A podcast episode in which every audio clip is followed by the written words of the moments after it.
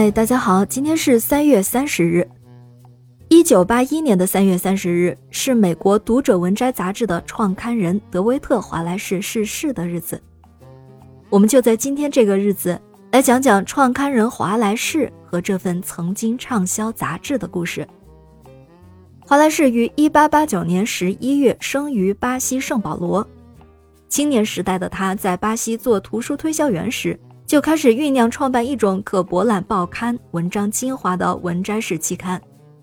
华莱士自己呢有一种爱好，他喜欢将他看过的最喜欢的杂志文章编成一系列索引。正是这个爱好使他萌发了创办这本杂志的想法。华莱士在伯克利的加利福尼亚大学毕业之后就参了军。第一次世界大战，他曾在欧洲服役。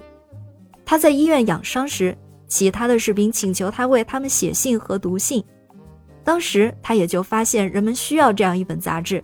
他既没有华丽的语言，也没有深奥的观点。退役之后，他行动起来，制作了几本符合他的设想的杂志样本，把这些样本寄给了几家出版公司，看看能否出版。但是很不幸，全部都遭到了拒绝。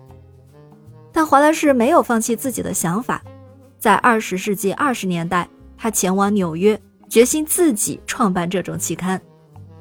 一九二二年二月的一天，华莱士弯腰走进了一家非法酒店下面的地下室，用一个小型印刷机印刷出了一批杂志。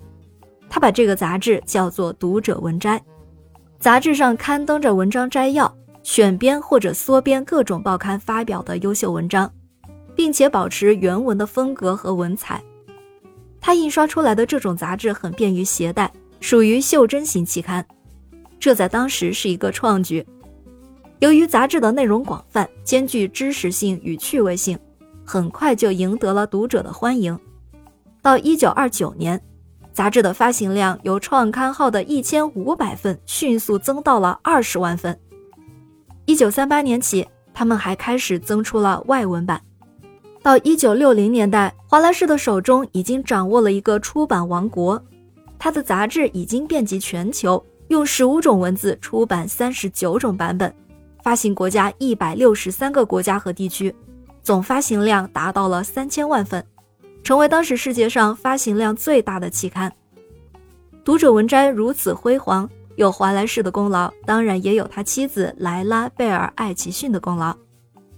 他在同华莱士结婚之前，就在社会服务工作中非常活跃，并且参与了在东海岸建立基督教女青年会的工作。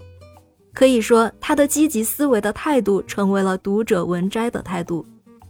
从创刊时起，华莱士夫妇就亲自担任期刊发行人，一直到1973年。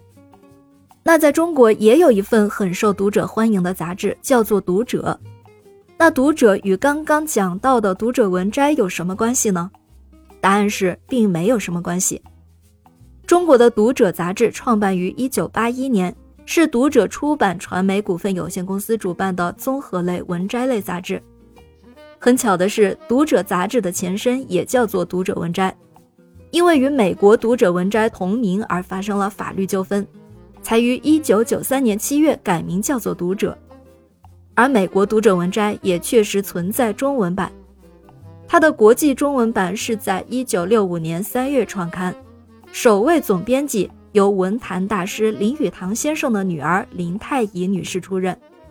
繁体字版在香港及台湾销售，简体字版本则在马来西亚及新加坡发行。从一九九八年开始，美国读者文摘公司也开始积极探讨在中国大陆出版的可行性。直到二零零四年十一月，读者文摘公司才与上海市新闻出版局宣布建立长期出版合作关系。二零零八年一月，首期美国读者文摘在中国上市，与上海新闻出版发展公司主办的上海普知杂志社进行了版权合作。在中国大陆发行的读者文摘并不叫做读者文摘，而叫做普知。不过很可惜，普知在四年后就停刊了。再辉煌的事物，可能也都无法避免会进入衰退的周期。美国读者文摘公司在二零零九年为美国总部业务申请了破产保护。虽然公司破产并不影响杂志的继续发行，但在瞬息万变的新兴时代，也许这本曾经辉煌的杂志会以新的形式全新登场呢？感谢您收听今天的故事，咩咩 Radio 陪伴每一个今天。